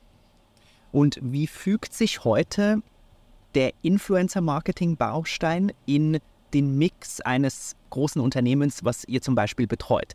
Hat das an Signifikanz gewonnen? Ist das eher gerade wieder im absteigenden Ast? Wie nimmst du das wahr? Ich glaube, es kommt sehr auf das Unternehmen drauf an. Also wir haben Kunden, bei denen hat das einen, äh, einen, einen Riesenstellenwert oder ist der Hauptkanal und die anderen Kanäle werden quasi drumherum gebaut. Und dann gibt es aber natürlich auch Unternehmen, äh, die sagen, keine Ahnung, unser Hauptkanal ist TV-Werbung und ähm, wir haben äh, irgendwie Influencer als einen kleinen Baustein in, äh, Baustein in unserer Online-Strategie oder so. Also das kommt sehr, sehr darauf an, wie die Unternehmen sich aufstellen äh, und natürlich auch, welche Zielgruppe die erreichen wollen, ähm, wie groß dann dieser Anteil ist oder wie wichtig auch diese Rolle von Influencern ist. Hat das was mit der Industrie oder wirklich mit dem Unternehmen selbst was zu tun? Ich glaube, es hat mit dem Unternehmen selber zu tun. Also wenn man jetzt mal in einem ganz klassischen Bereich bleibt, Medizin zum Beispiel, also wir machen relativ viel auch so im, im Healthcare-Umfeld und da ist es natürlich so, dass irgendwelche, ähm, sag ich mal, Startups in dem Bereich, obwohl es ein sehr klassischer Bereich ist, die, ähm, ich sag mal, Gesundheits-Apps ähm, oder so ähm, ähm, äh, an den Markt bringen ähm, oder äh, ein Ex-Kunde von uns ist, über den ich auch sprechen darf, ist Ella One, die Pille danach. Da ist es zum Beispiel so, dass die natürlich ein relativ junges Publikum haben, was die ansprechen. Und für die war das damals, ähm, als sie, ähm, äh, wir für die gearbeitet haben, als sie das Patent noch äh, hatten, also quasi Marktführer auch waren, ähm, war das deren, äh, also einer der Hauptkanäle oder einer der wichtigen äh, Kanäle, weil die natürlich einfach eine sehr junge Zielgruppe erreichen mussten. Und wiederum andere im, im, äh, in der gleichen Branche, im Pharmaumfeld, haben super, super alte Kunden oder haben auch im RX-Umfeld zum Beispiel Kunden, die sie gar nicht direkt mit so einem Produkt ansprechen dürfen. Also das würde ich nicht an der Branche festmachen, sondern glaube ich sehr individuell am Produkt und an den einzelnen äh, Unternehmen. Verstehe. Ich überlege mir gerade, wie verdient ihr Geld und wie, wie verteilen sich diese Budgets nachher, sowohl auf den Creator als auch, also jetzt kommend von, keine Ahnung, irgendein Mittelständler, der Bock hat, mit euch zusammenzuarbeiten, Marketingbudget, ich sag was, 250.000 Euro, da machen wir ein bisschen was mit Creatoren. Wer kriegt wie viel von so einem Budget von einer Viertelmillion? Ähm, also da kommt es natürlich auch darauf an, was dann gemacht wird. Also wir machen ja mittlerweile nicht mehr nur Influencer-Marketing, sondern wir betreuen, also wir, wir ähm, sind im, im Bestfall, also unsere, die am liebsten sind uns natürlich die Kunden, wo wir nicht nur Werkbank sind, sondern wo wir auch in der Strategie entsprechend schon vorne weg mit genau. Rein. Das heißt, da kommen wir rein, äh, entwickeln mit denen eine Strategie ähm, und machen dann einen Plan, sagen, okay, äh, wie wollen wir die Kunden erreichen, ähm, auf welchen Wegen, ähm, mit welchen Schwerpunkten, äh, mit welchen Gesichtern ähm, und so weiter und so fort. Und das ist dann natürlich irgendwie so der, der Startpunkt, erstmal zu sagen, wo, wo wollen wir hin und ähm, äh, immer eben von der Zielgruppe ausdenken, was brauchen wir dafür. Ja. Und äh, machen dann einen Plan und dann sind vielleicht Influencer ein Baustein, vielleicht bauen wir einen TikTok-Account auf, ähm, weil das Sinn macht. Vielleicht gibt es auch irgendwie ähm, äh, noch Bausteine, die gar nicht im Digitalen stattfinden, sondern Live-Events. Ähm, äh, die ihr mitbetreut oder das macht ihr gar nicht? Es kommt darauf an, wie groß das wird. Also ähm, wir sind keine Eventagentur, wir würden uns immer Partner dazu holen. Also ich bin ein Riesenfreund von kollaborativem Arbeiten und glaube, jeder sollte das tun, was er am besten kann. Das heißt, wenn es darum geht, so ein Event zu organisieren, würden wir das immer abgeben und würden sagen, da soll, das sollte jemand machen, der das äh, hauptberuflich tut und der das richtig gut kann ähm, eine Strategie zu bauen, wo dieses Event Teil der Digitalstrategie ist und Teil der Strategie ist, ähm, der Content-Strategie ist, das äh, würden wir auf jeden Fall machen. Oder machen wir auch. Super. Ähm, jetzt bist du meiner Frage natürlich gut ausgewichen mit den Zahlen. wo, wo, wo, wo was hängen bleibt. Ich äh, werte das mal so, dass du das stirbst. Also ich, sag, ich kann zwar in unserem Ding sagen, also unser Deckungsbeitrag ähm, äh, liegt üblicherweise zwischen 30 und äh, 70 Prozent, je nachdem, was es für Projekte sind. Wenn es okay. sehr viel Projekt, also wenn es sehr viel... Aber ist ja doch überraschend viel, finde ich gerade. Genau, 70 ist aber natürlich nicht, wenn Influencer involviert. Also wenn Influencer der Kern sind, sondern 70 ist dann, wenn wir äh, Kanäle aufbauen, wenn wir ähm, viel Content-Erstellung zum Beispiel machen ähm, und sagen, wir, wir erstellen wirklich äh, äh, Content für Social Media und betreuen dann auch diese Kanäle. 30 ist es eher, wenn wir, eine Influ wenn wir einen sehr starken Fokus haben auf Influencer. Ja, weil der dann natürlich ein Teil als Creator mit sich nimmt. Der ich mit. Ähm, ich habe am Wochenende ein wenn unser lieber Laubbläser hier das Laub jetzt wirklich weggemacht hat. Er ist sehr gründlich. Er ist wirklich sehr gründlich. In Mainz ist man anscheinend wirklich sehr gründlich. Auf jeden Fall. Ich habe am Wochenende einen spannenden Artikel im Economist gelesen über die Entwicklung von Social Media, jetzt wo irgendwie Facebook Richtung 20 Jahre alt wird, dass das Social aus Social Media mehr und mehr rausfällt, weil immer weniger Leute wirklich selbst was in den Feed reingeben und sich das Ganze so professionalisiert hat, dass es fast wieder in Richtung zentrale Senderorganisation mhm. geht. Wie nimmst du, ich weiß nicht so über die letzten wenigen Jahre, aber vor allem auch mit Blick in die Zukunft, dieses Social Media Game wahr, in dem du ja mhm. mit dem Business sehr tief drin bist? Ähm, ich glaube, da ist tatsächlich was dran. Also ähm, es ist auch ganz spannend, die Diskussion zum Beispiel, ist YouTube eine Social Media Plattform? Ist es nicht. YouTube ist am Ende eine Streaming-Plattform. Also aus meiner, aus meiner Sicht. Ähm, und ähm, das, das ist mal so gestartet, dass quasi Hans und Franz ihre Videos hochgeladen haben, äh, wo sie irgendwie erzählen, wie man solche Dinger knüpft. Aber YouTube ist ähm, schon so krass professionalisiert, dass es äh, wirklich natürlich vor allem von, von professionellen Creatoren, sage ich mal, bespielt wird, ähm, seien es Influencer, äh, Marken oder, oder Senderpartner. Also das, das hat sich schon sehr verändert. Ähm, das, äh, bei Instagram hast du ja so diesen, diesen äh, Gap zwischen Leuten, die das privat nutzen als, als Plattform, um sich einfach untereinander zu vernetzen oder dann wirklich Creatoren, die, die, die einfach auch dann, dann äh, öffentliche Accounts haben und entsprechend für mit, mit äh, Reichweite unterwegs sind. Also auch das Game hat sich professionalisiert. Ich glaube, die einzige Plattform, die noch ähm, äh, also wo auch noch so virale Hits für du und ich, sage ich mal, äh, möglich sind von heute auf morgen, ist TikTok. Ja. Genau, ähm, da, da gibt es sowas noch sehr viel, aber selbst auf TikTok ist es so, dass äh, wirklich irgendwie ein, ein, ein riesen, riesengroßer Teil der Nutzer konsumiert und, und nicht kreiert. Also das ist, glaube ich, ähm, da ist schon was dran, ähm, was aus unserer Sicht ein, ein, ein riesen Wert hat, der noch nicht so gesehen wird an vielen Stellen, ist tatsächlich aber die Pflege von Community, weil das ist schon was, was noch stattfindet und was, finde ich, oft so stiefmütterlich behandelt wird. Also Community Manager ist fast so ein, also das möchte keiner sein so richtig. Weißt du, wie ich meine? Also das ist kein Job, wo du rausgehst und sagst, ich bin stolz, ich bin Community Manager. Mhm. Sondern, ähm, und ich sehe das auch bei den Leuten bei uns, die wollen immer andere Titel haben. Also die möchten das gar nicht so gerne. Was ist und der begehrteste Titel? Der begehrteste Titel fängt auf jeden Fall mit Senior an. Also Senior irgendwas. Senior ist immer, ähm, also ist ja auch, also ich mache mich jetzt ein bisschen lustig, das ist gar nicht so gemeint, aber ähm, es ist Community Management, ist, ist irgendwie super, ein, ein super unbeliebter Job, der auch nicht die Anerkennung bekommt, die er meiner Meinung nach bekommen müsste, mhm. weil am Ende halten die diese Community zusammen und wenn man das schlecht macht, liked man einfach nur Kommentare und sagt, danke, nett, cool, dass du da bist. Und wenn man das richtig gut macht, kannst du da wirklich eine Dynamik aufbauen, kannst Ideen sammeln, kannst Communities wirklich auch zusammenschweißen. Und wir hatten das durchaus bei Projekten, dass da wirklich so eine richtig, also wirklich auch eine Community entstanden ist, die uns Themenvorschläge gemacht hat, die voll dabei war, die die äh, sich eingebracht hat, engagiert war. Und das ist am Ende für eine Marke ja spannend, wirklich mhm. zu sagen, ich habe nicht nur Leute, die konsumieren ab und zu mal, weil sie halt das als Werbung ausgespielt bekommen, meinen Content, sondern die sind wirklich investiert. Und das ist ja der Social-Teil. Genau, das ist der Social-Teil. Und ich glaube, der ist, wird unterschätzt und da ist noch viel Musik drin, die noch nicht ähm, so 100% ausge äh, oder, oder genutzt wird im Moment. Mhm. Was erachtest du als die zukünftig spannendste Plattform? Und warum? Boah, ich, also ich glaube nicht, dass es eine Plattform gibt, sondern ich glaube, dass es, ähm, äh, also auch da wieder quasi vom Nutzer ausdenken, je nachdem, in welchem Szenario ich den abgreifen will, wie alt der ist, was der sonst so tut, ist es sehr unterschiedlich. Also ich bin zum Beispiel, also ich oute mich als jemand, der sich im Gaming-Bereich überhaupt nicht auskennt. Äh, wir haben aber bei uns Kollegen, die ähm, wirklich äh, die ganz großen Twitch-Streams betreut haben in der Agentur, in der sie vorher waren und die das bei uns zu einem Riesenthema machen, obwohl ich das für jetzt aktuell für mich quasi für null relevant erachten würde. Also ich glaube, das kommt sehr auf die Zielgruppe drauf an und wichtig ist eben, dass man immer äh, von der Zielgruppe ausdenkt und das ist ja heutzutage auch wahnsinnig gut möglich, dass man sagt, ich kann zielgruppenorientiert entwickeln. Ich muss nicht mehr nach meinem Bauchgefühl sagen, Mensch, irgendwie, also früher war ja auch gerade bei Sendern so dieses redaktionelle Bauchgefühl war so, der Chefredakteur hat entschieden, was gemacht wird, weil er, weil er das, das beste. Er macht es am längsten. Genau, er macht es am längsten. Der hat die Erfahrung, der weiß, was. Das ist ja heute nicht mehr so, sondern du guckst dir Daten an, du machst Umfragen. Es gibt Tools wie Apinio, mit denen man vorher wirklich testen kann. Und ähm, ähm, würde ich immer sagen, ausgehend von den Nutzerbedürfnissen äh, äh, gibt es unterschiedliche Plattformen, die dann passend sind. Mhm. Und was würdest du mit Blick auf KI sagen, ist die größte Chance, die sich in diesem Social Media Game auftut und was ist die größte Gefahr? Also die größte Chance, äh, also wobei, ob es die größte ist, ich sag mal, die größte für, für uns als Agentur ähm, und ich glaube auch für Kunden ist, dass so Standardprozesse so krass gestreamlined werden können, dass es dafür weder noch einen, einen großen Geldinvest noch einen großen Zeitinvest braucht. Und Was wäre so einer?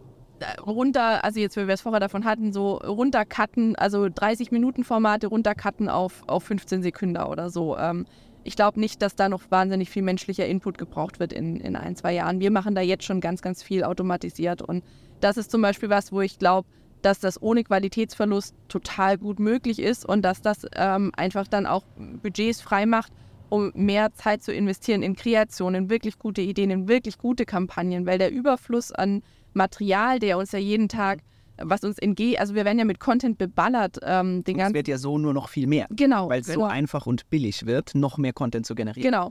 Und dann wird, glaube ich, nur noch gesehen, was wirklich exzellent ist. Und ähm, äh, mein, meine Hoffnung für die Branche wäre, oder was wir gerade wirklich viel versuchen, ist, dass wir Prozesse so krass streamlinen, dass wir sagen, wir brauchen für diese Standardsachen kaum noch Zeit und Ressourcen, um dann diese Ressourcen stecken zu können in wirklich gute Ideen. Mhm. Das ist, glaube ich, die, also aus meiner Sicht jetzt für uns erstmal die größte Chance ähm, da drin. Und ähm, gerade natürlich mit dem Blick, wie gesagt, wir arbeiten viel für Sender, viel für journalistische ähm, Partner, ähm, sind natürlich Deepfakes, sind natürlich irgendwie dieses Thema, ich kann gar nicht mehr einschätzen, was ist eigentlich echt, was ist nicht echt. Ich, es wird immer schwerer greifbar.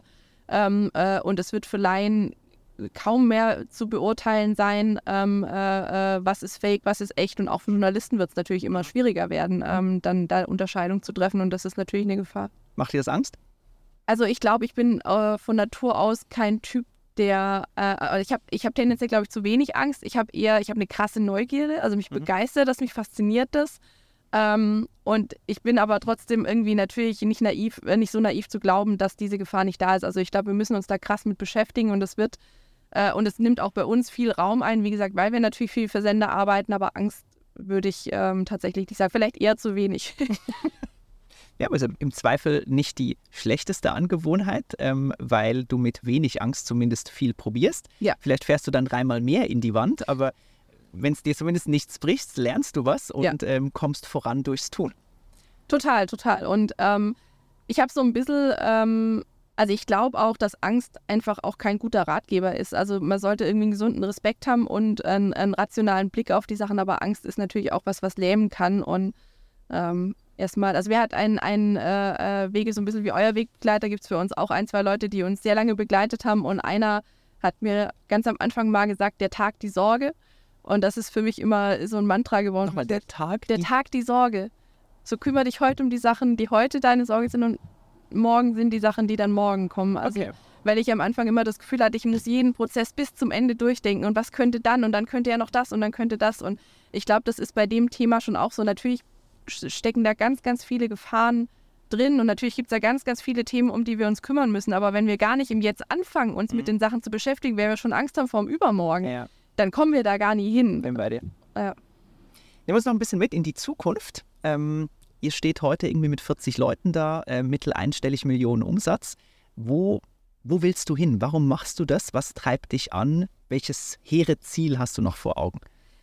Ähm, also ich glaube, ich bin, bin äh, ich habe so zwei Treiber. Ich bin einerseits wahnsinnig inhaltlich schon auch motiviert. Also mir macht es wirklich super viel Spaß, auch mit Medienpartnern zu arbeiten, weil ich das Gefühl habe, dass wir irgendwie was, also es hört sich so groß an, was tun für die Gesellschaft, aber natürlich gerade in den Zeiten schon auch also ich bin super stolz, dass wir so viel für öffentlich-rechtliche Sender arbeiten, weil ich total daran glaube, dass der öffentlich-rechtliche Rundfunk äh, eine, eine, krasse Relevanz hat und auch äh, in den aktuellen Zeiten einfach immer wichtiger irgendwie wird, dass da gute Inhalte entstehen. Und wenn wir es schaffen, auch auf den digitalen Plattformen Publikum zu erreichen, was die vielleicht sonst nicht erreichen, dann ist das was, was mich echt motiviert und begeistert. Also das ist schon sowas, ich glaube, ich habe diesen Inhalt, diese inhaltliche Begeisterung, die hat mich nie losgelassen.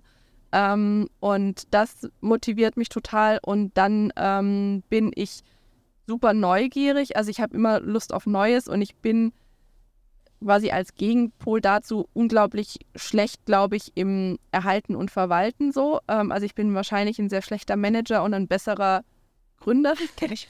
äh, ja, genau. Also es ist ja oft so. eine Rede. Und ähm, das Deswegen spannend, weil du jetzt mittlerweile schon stark in der nehme ich an, verwalterischen Tätigkeit bist. Deswegen habe ich mich gefragt, okay, mhm. macht es die Sache jetzt noch lange oder denkst du sich, ich habe genug von diesem Social Media Quatsch und die ganze Zeit am Handy zu sein? Ich will jetzt auf meinen Ranch und einfach mit meinen Pferden äh, Spaß haben. Äh, das wäre cool, aber dafür habe ich tatsächlich schon, also ich habe einfach, ich habe schon noch richtig krass Bock auf die Themen. Mhm. Aber ähm, ich bin super froh, dass wir so eine gute zweite Riege jetzt bei uns haben, dass ich eben aus dieser verwaltenden Rolle immer mehr raus kann, weil die das auch besser machen, mhm. weil die mehr Geduld haben, weil die äh, mehr Ruhe haben auch bei den Themen und ähm, äh, einfach Dinge können, die mir schwerfallen. Also ich merke das durchaus auch mit ganz jungen Mitarbeitenden, dass es mir manchmal zu schwer fällt, ähm, da dann Verständnis für bestimmte Themen aufzubringen, weil ich denke so, komm, so, lass uns doch machen, lass uns vorangehen. Irgendwie, wir haben so viele Themen und das ist so spannend und so cool. Und da hab, also mir fehlt da, glaube ich, ähm, für dieses Verwalten und Erhalten oft einfach auch die Geduld. Und ähm, wir haben uns jetzt so aufgestellt, dass ich mich da mehr und mehr rausziehen kann. Ähm, und das äh, habe ich auch mit der Gründung von Always On vor drei Jahren nochmal gemerkt. Mir macht dieses Gründen, dieses Aufbauen schon auch dieser Nervenkitz, das könnte auch schief gehen. Mhm. Ähm, das ist schon was, was mich treibt. Ist mir ja.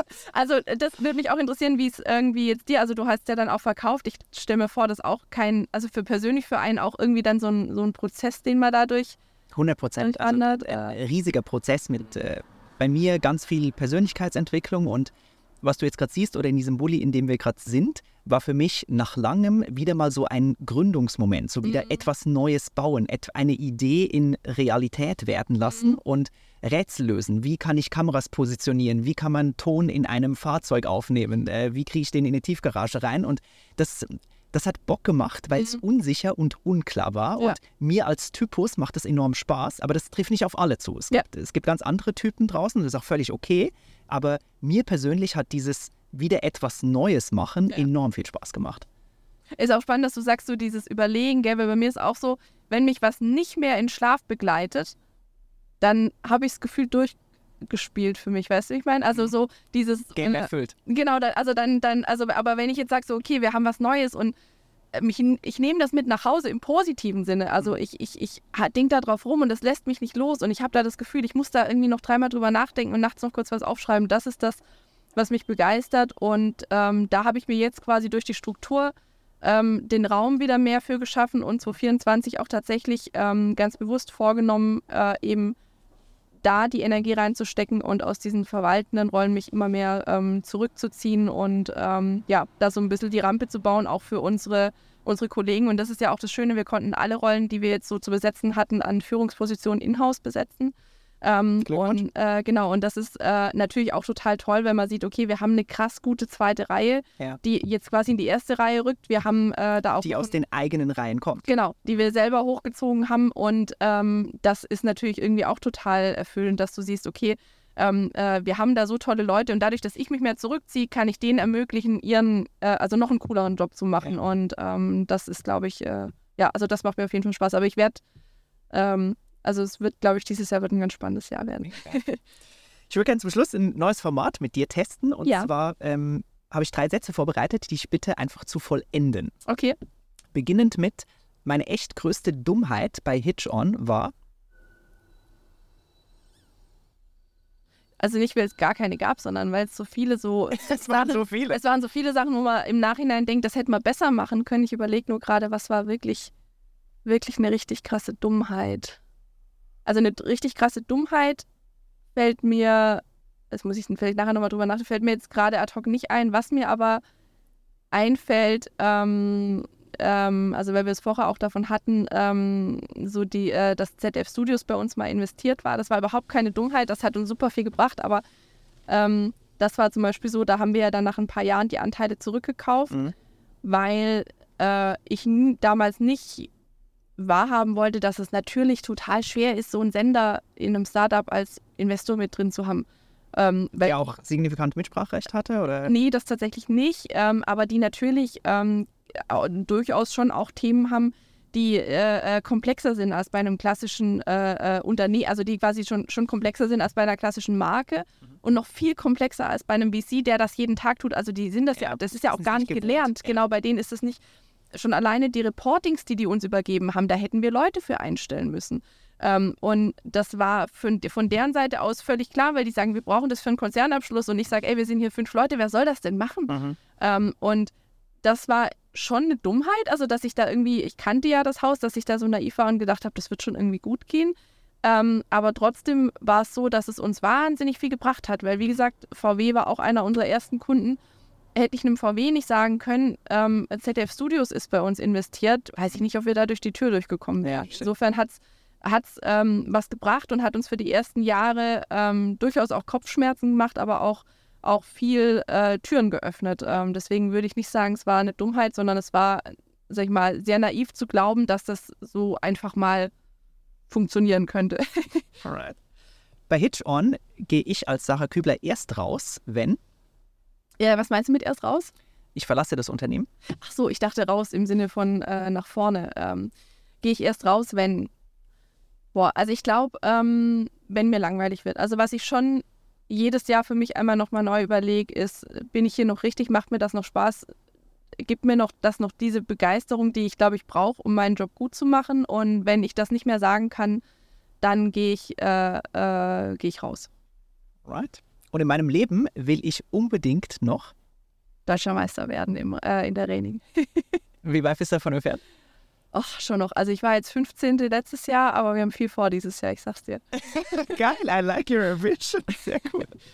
Abschlussfrage, da du so stark in diesem Influencer-Game bist ähm, und über viele Kontakte auch eine große Reichweite erfahren könntest, wenn du frei von dir eine Message platzieren könntest, die Millionen Reichweiten erfährt, was würdest du schreiben, was würdest du sagen, was würdest du kommunizieren? Du kannst frei wählen. Mit, mit welchem Zweck? Ähm was du möchtest. Ähm, du hast ein persönliches Bedürfnis, äh, du möchtest Werbung machen für deine Firma, du willst einem Kurs irgendwie helfen, du kannst frei wählen und erfährst eine Millionen Reichweite. Was möchtest du der Welt oder Deutschland kommunizieren? Boah, das sind ja große Fragen. Ähm, also ich bin selber, das hast du ja auch gemerkt hier, als wir die Fotos gemacht haben und ich so ein bisschen rumgezappelt habe, ich bin nicht so gerne ähm, selber vor der Kamera oder selber vorne dran. Ich weiß, das gehört zum Job und ist auch total fein und ich mache das, das quasi auch gerne deswegen, aber ich bin jetzt nicht so, dass ich sage, ähm, ich, also ich würde nie Influencer werden. Das wäre für mich, das wäre für mich ein, äh, der Horrorjob. Ähm, äh, als Core, also wenn ich jetzt so spontan überlege, wäre es ehrlicherweise wieder ein privates Thema wahrscheinlich. Ähm, mir ist, liegt das Thema Tierschutz wahnsinnig am Herzen. Mhm.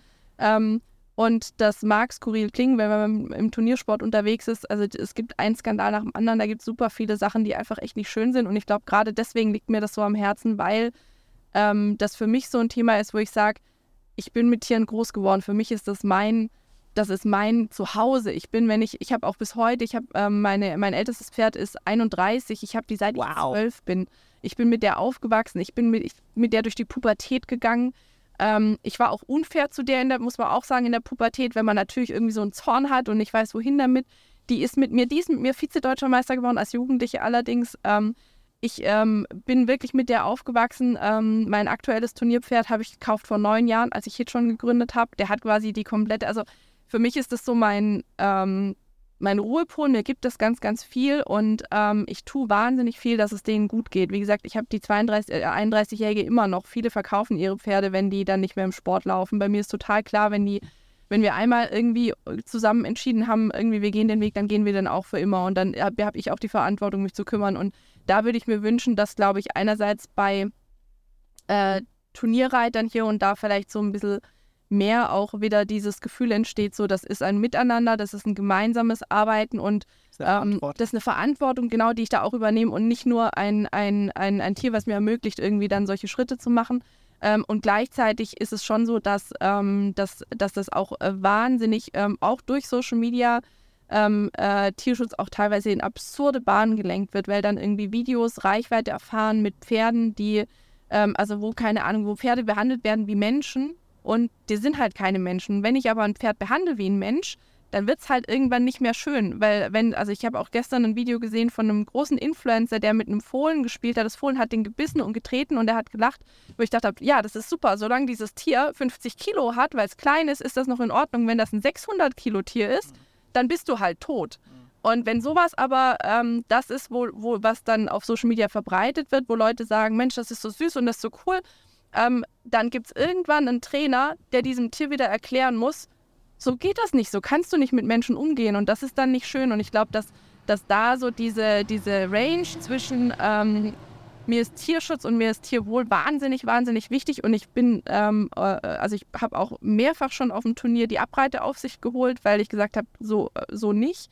Ähm, gleichzeitig glaube ich, dass dieses Vermenschlichen von Tieren dazu führt, dass es unschöne Situationen hinten raus gibt, weil irgendjemand wieder gucken muss, ähm, bei Hunden ist ja das Gleiche, gell, dass das halt, dass diese Hunde sich wieder wie ein Herdentier auch, auch, auch benehmen können, verhalten, weil, wie gesagt, du kannst ein 600 Kilo Tier dich nicht treten lassen, weil das ist einfach saugefährlich. Und das ist ähm, was, was ich wahrscheinlich da versuchen würde, einzuordnen und ähm, zu versuchen, Leuten, die sich da, also ich bin ja am Ende ein kleines Licht auch im, im Sport, aber Leuten, die sich im Sport da engagieren und, und äh, da auch eine, eine, eine, Strahlkraft haben, weil sie eine Bekanntheit haben, denen würde ich, glaube ich, gerne eine Bühne bieten und würde einmal erklären, so, was ist eigentlich wichtig im Umgang mit Tieren und ähm, äh, äh, wie, wie sollten wir irgendwie ähm, äh, äh, auch deren Bedürfnisse als Herdentiere, als Fluchttiere und so weiter berücksichtigen und was haben wir aber auch für eine Verantwortung als Tierhalter, als Sportreiter, um ja,